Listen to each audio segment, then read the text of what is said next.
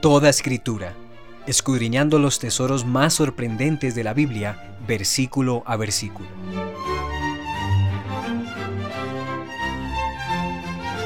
Bienvenidos al segundo episodio del podcast Toda Escritura, en donde estamos haciendo un panorama general acerca de las doctrinas esenciales de la fe cristiana, especialmente la teología sistemática.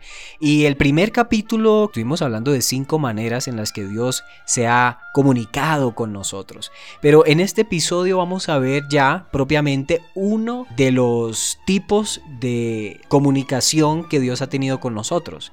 Vamos a profundizar en el tipo de comunicación escrita, en este caso la palabra de Dios. Este episodio eh, vamos a desarrollarlo para poder explicar qué es la Biblia y cuáles son los libros que hacen parte de ella y por qué hay otros libros que están por fuera. Hablaremos de qué son los libros apócrifos, quizá mencionaremos el libro de Enoch, que ustedes han escuchado que es un libro que no está en nuestra Biblia, pero que muchos judíos ortodoxos que no creen en, muchas de las formas de, canonicidad de la palabra, tanto protestante como judía también, pues han dicho que este libro de Enoch eh, se perdió y hace parte de los libros inspirados y dicen que son las vivencias del profeta Enoch de los tiempos de los patriarcas y que conoció muchísimo acerca de los ángeles, de los ángeles caídos, que fue arrebatado por Dios y que él escribió un libro, que un libro que nunca fue incluido en la Torá, que nunca fue incluido en la en el Antiguo Testamento hebreo, pero que algunos dicen que hace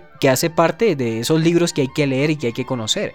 Veremos este libro de Enoch, hablaremos de otros libros también que ha incluido la Iglesia Católica Romana, por ejemplo, a la Biblia, como el libro de Eclesiástico, Sabiduría, Macabeos y otros libros que son bien interesantes.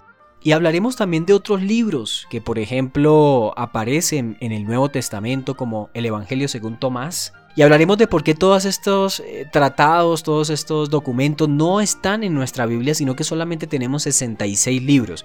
Eh, vamos a tratar de explicar qué es lo que hace que estos libros estén allí. ¿Cuál es la vara de medir que utilizaron los eh, cristianos del primer siglo para determinar cuáles libros eran inspirados, cuáles libros hacían parte de la Biblia y cuáles no? Yo también quiero decirles que ustedes pueden ingresar a nuestra página web, elcaminodedamasco.org, y van a encontrar un artículo en la sección de Biblia y Teología llamado ¿Cuándo y cómo surgió la idea de conformar un canon de las escrituras? En este episodio vamos a hablar de qué es el canon y qué libros hacen parte de él, pero les recomiendo este artículo porque allí van a poder descubrir cuándo y cómo surgió la idea de conformar una Biblia, de 66 libros, porque en la época de la iglesia primitiva ellos no tenían una Biblia de 66 libros o más, sino que ellos tenían libros por separados. Pero cuando surgió la idea de unirlos todos en un solo documento, bueno, ahí les dejo el artículo en El Camino de Damasco para que puedan complementar este episodio. Entonces, no siendo más y habiendo hecho esta introducción, empecemos con este capítulo en el que responderemos una pregunta. ¿Qué pertenece a la Biblia y qué no pertenece a ella? Empecemos por preguntarnos lo siguiente, ¿a qué nos referimos con canon? Bueno, la palabra canon significa vara de medir y me gustaría que piensen en una regla y en este sentido, el canon de las escrituras se refiere a la lista de todos los libros que pertenecen a la Biblia. Pero ojo con esto, porque aquí está el significado de la palabra canon. Para que un libro pertenezca al canon, es absolutamente necesario que el libro tenga una autoría divina. Esa es la vara de medir que utilizaron los primeros cristianos para determinar qué libro hacía parte de la Biblia y cuál no. La vara de medir es que tuviese autoridad divina, que fuese inspirado por Dios. De manera que el proceso de canonicidad de la Biblia consistió en reconocer aquellos textos que habían sido inspirados por Dios. Y aquí nos diferenciamos mucho de la Iglesia Católica Romana, que canoniza a los libros. Les da una categoría de inspirados simplemente porque al Papa le parece que así es. Pero cuando nos referimos a la iglesia protestante, realmente el proceso de canonicidad consistió en reconocer aquellos textos inspirados, es decir, los escritores tomaron los manuscritos, por ejemplo, las epístolas de Pablo, las leyeron y se dieron cuenta que esos textos eran inspirados por Dios. Y al reconocer esa inspiración, entonces eh, hicieron un compendio, una lista de libros que pertenecen pertenecían a la palabra de Dios.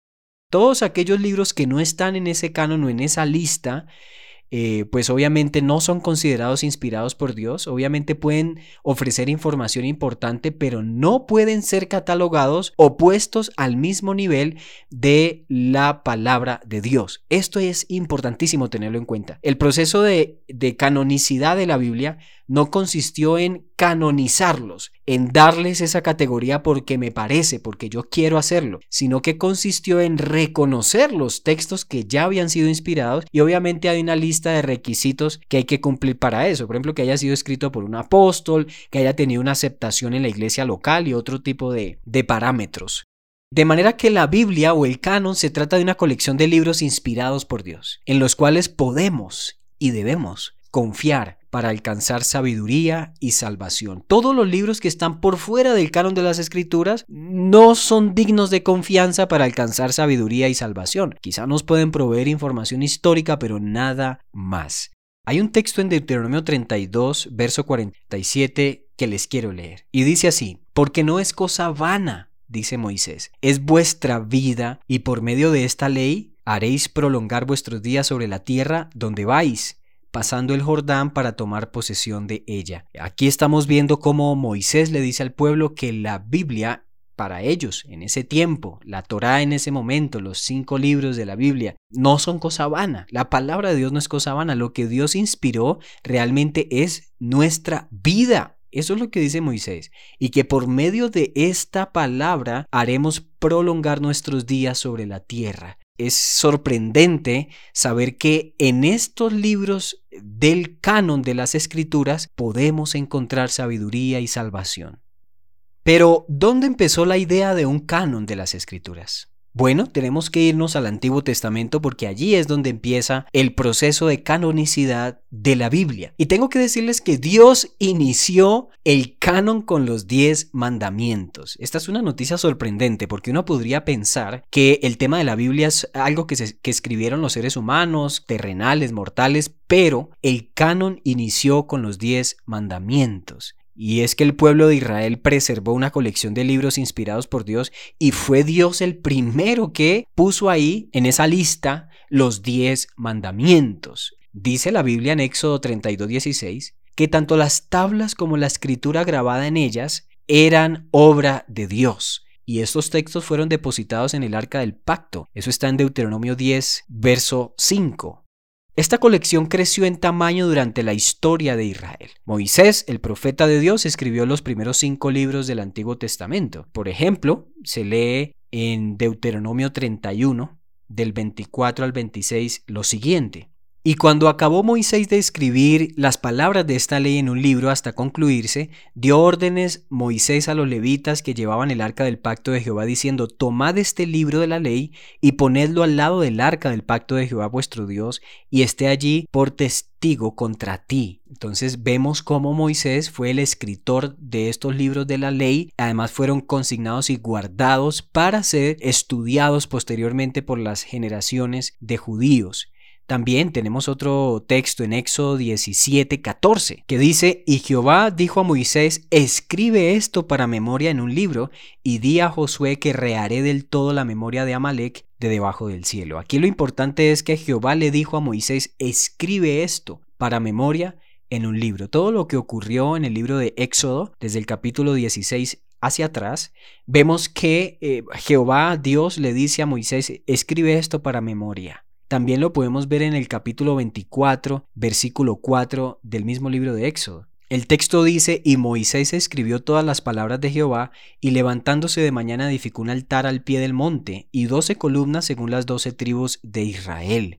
Bueno, tenemos otros textos que nos hablan de que Moisés escribió también números, eh, levíticos, etc. Y esto lo que nos da a entender es que al menos Moisés fue el autor de la Torá, de los primeros cinco libros de la Biblia, pero Dios es el que originó este proceso de escritura. A él le plació comunicarse a través de esta forma escrita. Posteriormente a la muerte de Moisés, Josué recibió la orden de Dios de añadir más escritos a esta colección. Josué 24-26 dice algo muy interesante.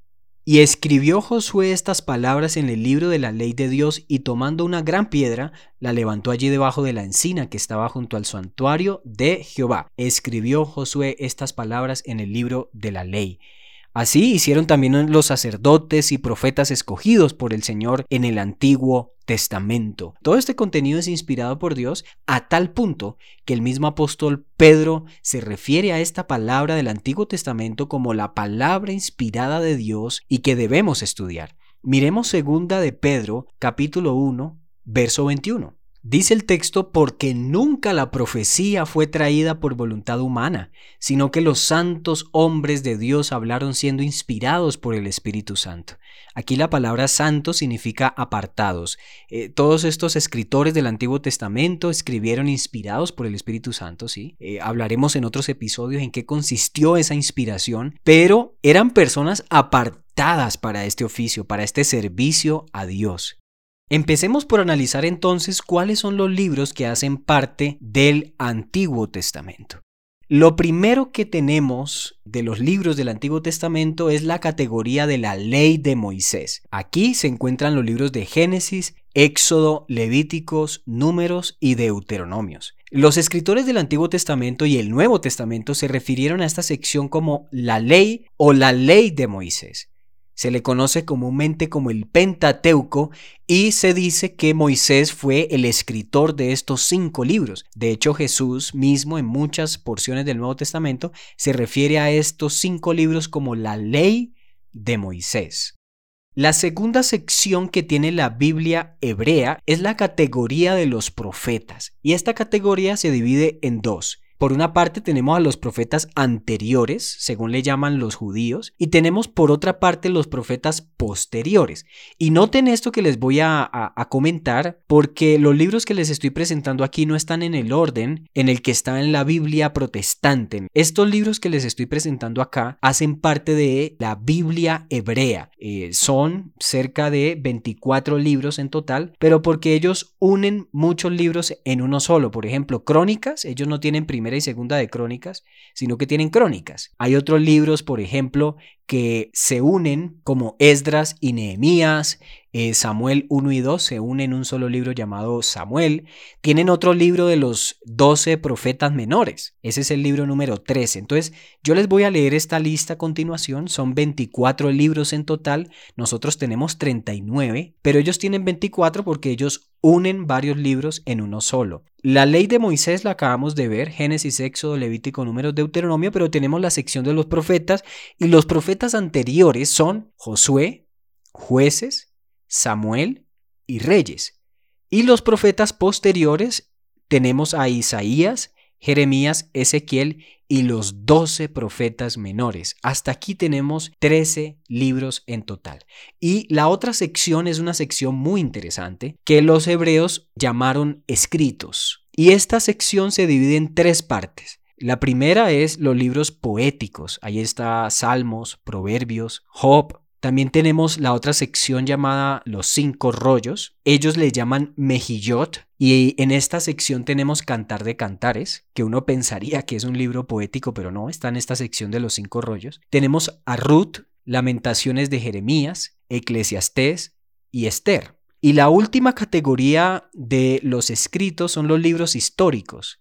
Y ahí está el libro de Daniel, tenemos a Esdras y Nehemías y tenemos crónicas. También es curioso ver aquí en esta categoría a Daniel, porque para uno Daniel podría ser parte de los libros proféticos, pero no, es un libro histórico según los judíos.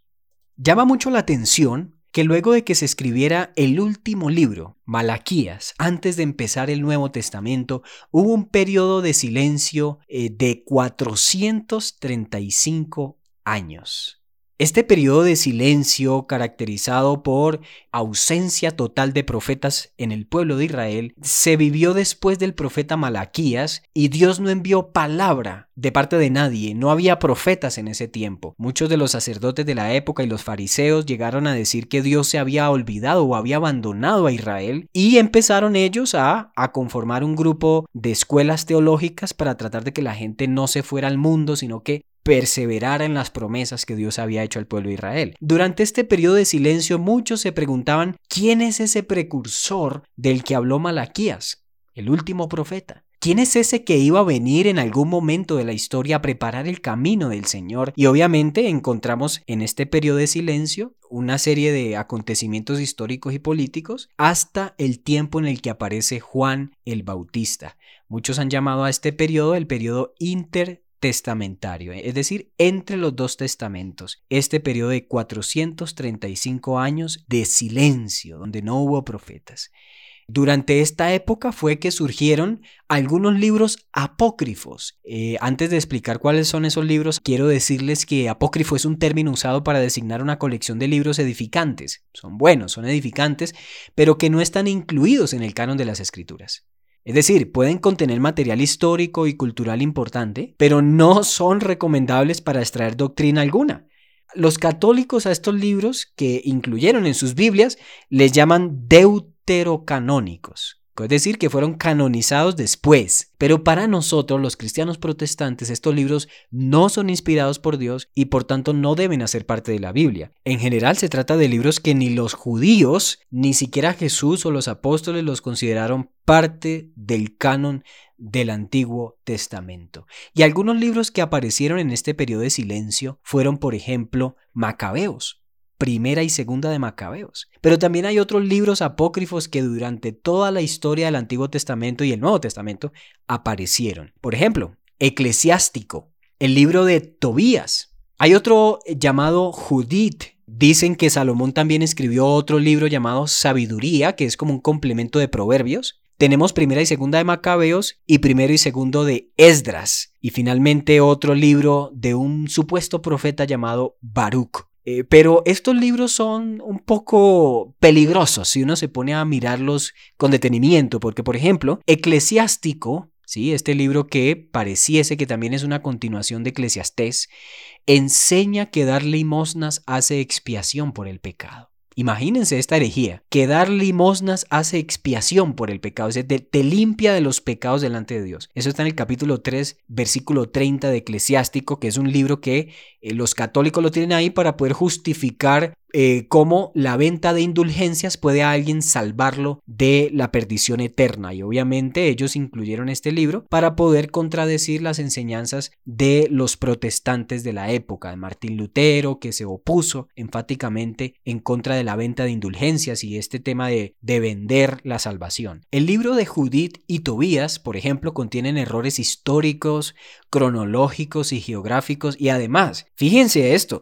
justifican la falsedad y el engaño y hacen que la salvación dependa de obras de mérito, es decir, justifican las mentiras piadosas y además de eso dicen que uno se puede salvar por obras por las obras de la ley. Obviamente a los católicos les encantan estos libros porque justifican su sistema de creencia de que podemos ser salvos haciendo obras de caridad. En el libro de Baruch se dice que Dios oye las oraciones de los muertos.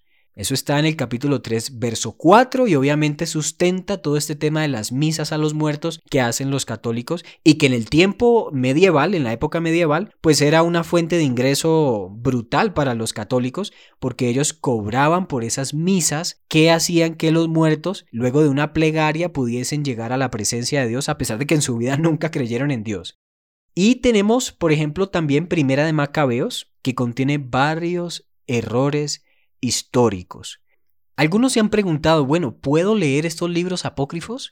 ¿Puedo leer estos libros que hacen parte de la tradición de creencias del pueblo de Israel o de otros sacerdotes? Bueno, yo podría decir que no está mal leer estos libros. De hecho, es una muy buena forma de conocer lo que dicen para poder hacer una defensa férrea de la fe cristiana. Pero lo que yo sí creo es que hay que tener muchísimo cuidado de aceptar estos libros como palabra de Dios.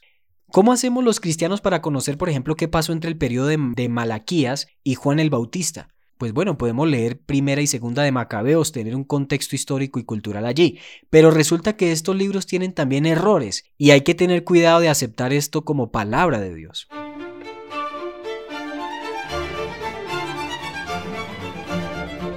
Dicho esto, vamos a pasar ahora al canon del Nuevo Testamento, en donde 12 hombres comunes hablaron la palabra de Dios.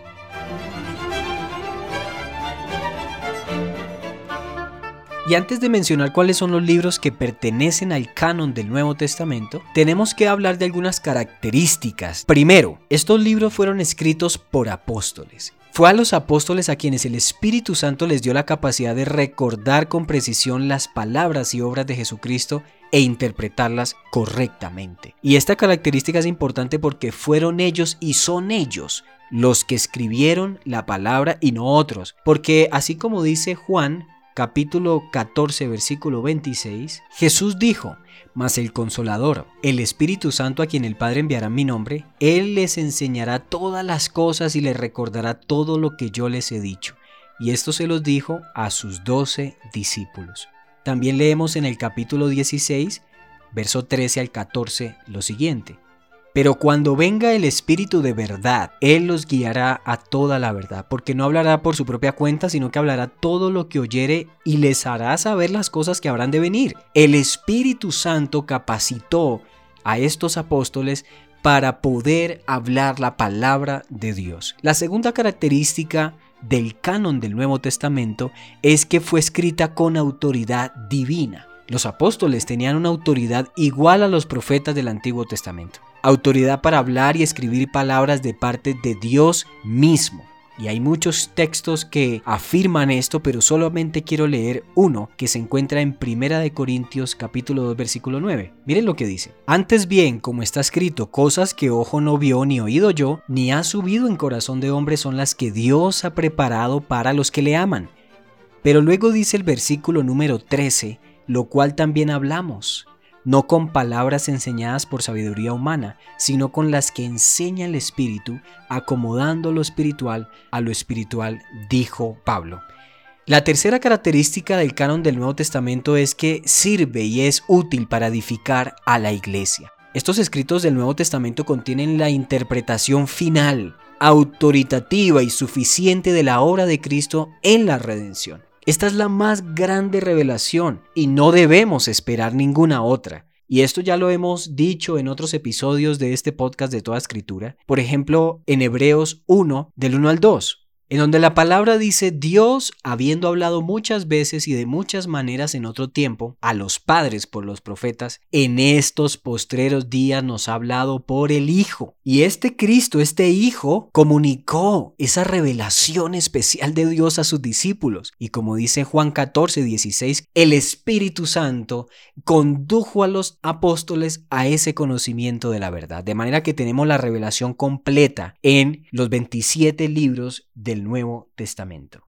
Estos libros del Nuevo Testamento fueron escritos por 10 autores inspirados. Y las secciones que dividen esta porción de la Biblia eh, son cuatro. Primero tenemos los Evangelios. Tenemos Mateo, Marcos, Lucas y Juan. Y hay algo que quiero decir acerca de estos evangelios, porque dos de sus escritores no fueron apóstoles. Entonces aquí alguno preguntará, si no eran apóstoles, ¿cómo hicieron para escribir inspirados por Dios? Marcos era un discípulo de Pedro. En el libro de Hechos se nos menciona, y también en Timoteo, que Pablo vivió un tiempo con Marcos en algunos viajes misioneros. También Marcos fue la causa de la división entre Pablo y Bernabé, pero Marcos fue un discípulo que se acercó muchísimo a Pedro y este discípulo terminó escribiendo el Evangelio y dicen que ese evangelio es más el evangelio según Pedro que según Marcos. De manera que Marcos fue un discípulo muy cercano de los apóstoles y por eso la iglesia reconoció que ese libro era inspirado por Dios. También Lucas. Lucas no fue un apóstol, dicen que fue un médico y que hizo parte de los viajes misioneros de Pablo. Se puede decir que el Evangelio de Lucas recoge muchísimo de los testigos oculares que vieron a Jesús y que hablaron con Jesús y luego Lucas traduce todo eso bajo la supervisión de Pablo para poder dar un mensaje de la vida de Jesús a Teófilo y obviamente de manera general a la iglesia. También tenemos los libros históricos en el Nuevo Testamento y en este caso solamente entra Hechos de los Apóstoles y este libro de Hechos también fue escrito por Lucas, el médico. Tenemos epístolas, este es otro género que encontramos en el Nuevo Testamento y son 13 cartas paulinas. Tenemos el libro de Hebreos, que el libro de Hebreos no dice quién es su autor y entonces mucha gente hoy en la actualidad se está preguntando por qué ese libro está allí si ni siquiera dice quién lo escribió. Pero yo les quiero decir algo para, digamos, concluir con esas dudas que hay acerca del libro de Hebreos. Primero, tenemos que entender que este libro no fue escrito para nosotros, sino para un público hace dos mil años. Y para ese público de hace dos mil años, este libro era inspirado por Dios no solamente por su contenido teológico y la riqueza de la teología del pacto que presenta, sino porque para ellos era escrito por un discípulo o apóstol, una persona de mucha autoridad en la iglesia. Es decir, ¿ustedes creen que los hebreos hubiesen recibido este libro, lo hubiesen leído y compartido y comentado de la forma que lo hicieron si no fue escrito por un apóstol? Algunos han llegado a decir que el que escribió Hebreos es Pablo, yo dudo mucho de que haya sido Pablo, no creo que lo haya hecho él, pero sí sé que fue inspirado por Dios y que los receptores originales lo recibieron sabiendo que era una persona de la iglesia, una persona con autoridad para escribir lo que escribió. A su vez tenemos la epístola de Santiago, tenemos dos cartas de Pedro, tres cartas de Juan y el libro eh, de Judas, la, la pequeña epístola de Judas. Judas tampoco fue un apóstol, pero dicen que Judas fue un pariente cercano de Santiago, quien fuera posiblemente el hermano de Jesús, de manera que Judas también hacía parte de ese grupo de discípulos de primera línea, cercanos de Cristo y por tanto sus palabras eran avaladas por la iglesia, es decir, eran líderes sobresalientes de la iglesia primitiva. Y la otra categoría que tenemos en el Nuevo Testamento es el Apocalipsis, este sorprendente libro profético que nos habla de los últimos tiempos. Al estudiar el canon de las escrituras, surge una pregunta muy interesante que he escuchado en varias iglesias, y es la siguiente, ¿deberíamos esperar que algo nuevo sea añadido al canon de las escrituras? Yo tengo dos versículos bíblicos que me dan a entender que no deberíamos estar esperando nuevas revelaciones. Uno de ellos es Apocalipsis 22 del 18 al 19. Jesús escribe, yo testifico a todo aquel que oye las palabras de la profecía de este libro Está hablando de Apocalipsis, ese es el contexto más inmediato. Si alguno añadiere a estas palabras, Dios traerá sobre él las plagas que están escritas en este libro. Y si alguno quitare de las palabras del libro de esta profecía, Dios quitará su parte del libro de la vida y de la santa ciudad y de las cosas que están escritas en este libro. Es muy curioso que el Apocalipsis hable del fin de los tiempos y que presente todo el panorama, todo el cuadro completo de la salvación de la humanidad y también de la condenación de los impíos. Y es muy curioso que en el último capítulo, los últimos versículos, Jesucristo diga no añaden ni quiten nada a este libro. Las mismas palabras las podemos encontrar, por ejemplo, en el libro de Deuteronomio. Cuando Dios le dio palabra a Moisés para escribir, le dijo no añadas ni quites nada a este libro que te estoy mandando. Pero aunque después Moisés siguió añadiendo más y más textos y luego Josué y los profetas, en este caso es muy particular que termine toda la historia de la redención con una frase como estas, no añaden ni quiten nada a este libro de la profecía de los últimos tiempos. ¿Y por qué digo que es curioso? Porque en el caso de Moisés sí habían cosas que tenían que seguirse escribiendo. Por ejemplo, ¿Qué iba a pasar con la promesa de la simiente que aplastaría la cabeza de Satanás? Cuando Dios le dice a Moisés que no añade ni quite nada a la palabra que se le ha revelado, en ese momento todavía no vemos el nacimiento del Mesías, ni siquiera del profeta que Dios le ha dicho a Moisés que enviará en un futuro. No hay nada de eso. Así que cuando dice la palabra no le añade ni le quite, estamos viendo que todavía falta algo por ocurrir, pero cuando llegamos a Apocalipsis todo ha sido concluido y consumado, porque ya se presenta las bodas del Cordero, el fin de los tiempos, y finalmente Dios habitando con todos los hijos suyos en la eternidad. De manera que yo sí creo que Apocalipsis hace un muy buen, excelente final de todo el canon de las escrituras. Y también leímos ahora en Hebreos capítulo 1, del verso 1 al 2, que Dios ha hablado muchas veces y de muchas maneras en otro tiempo lo hizo a través de los profetas a los padres, pero que en estos postreros días nos ha hablado por el Hijo. Y esta palabra, estos postreros días, es muy importante de comprender, porque estos postreros días se refiere al momento exacto desde que Cristo llegó a la tierra hasta nuestros tiempos.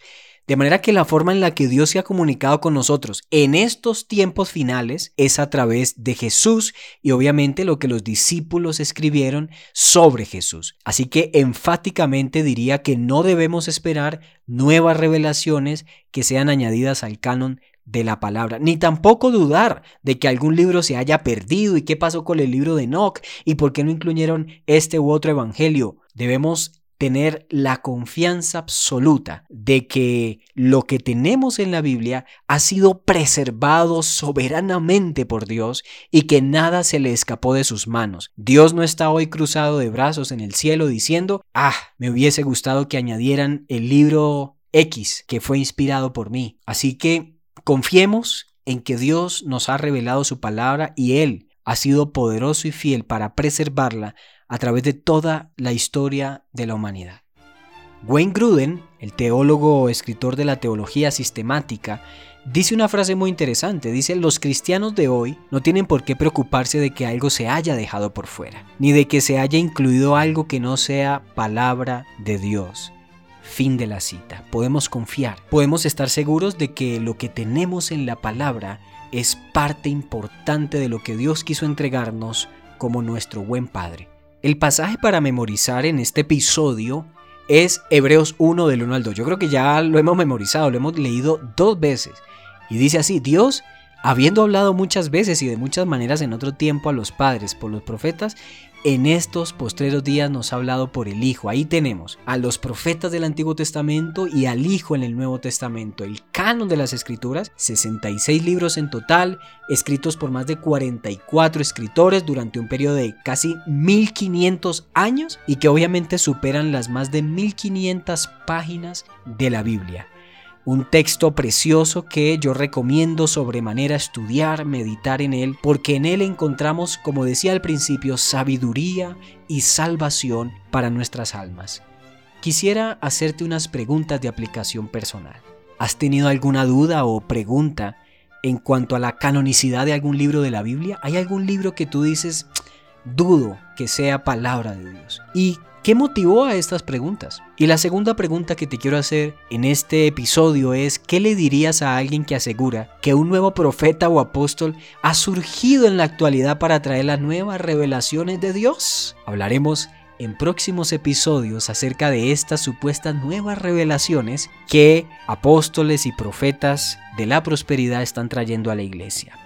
Esto ha sido todo por hoy en el episodio de Toda Escritura en donde estudiamos el canon de las escrituras. No se pierdan el próximo episodio en donde estaremos hablando qué es la autoridad y la inerrancia de las escrituras. Tremendo tema, porque vamos a entender con mayor detalle qué es la inspiración de la Biblia. ¿Cómo así que toda la escritura es inspirada por Dios? Vamos a entender esto, porque finalmente esto es lo que hace que un libro haga parte del canon de las escrituras. Así que prepárense para este nuevo episodio, compartan este podcast con sus amigos, porque esta es una manera en la que ustedes nos pueden ayudar a llegar a más personas con la palabra de Dios. También si ustedes quieren sugerir algo para próximos episodios o si tienen preguntas sobre estos capítulos que estamos estudiando y que quieren resolver, escríbanos en el camino de damasco.org en la sección de contacto y allí podremos responder todas las dudas que ustedes tengan sobre estos apasionantes temas de la teología sistemática. Dios te bendiga.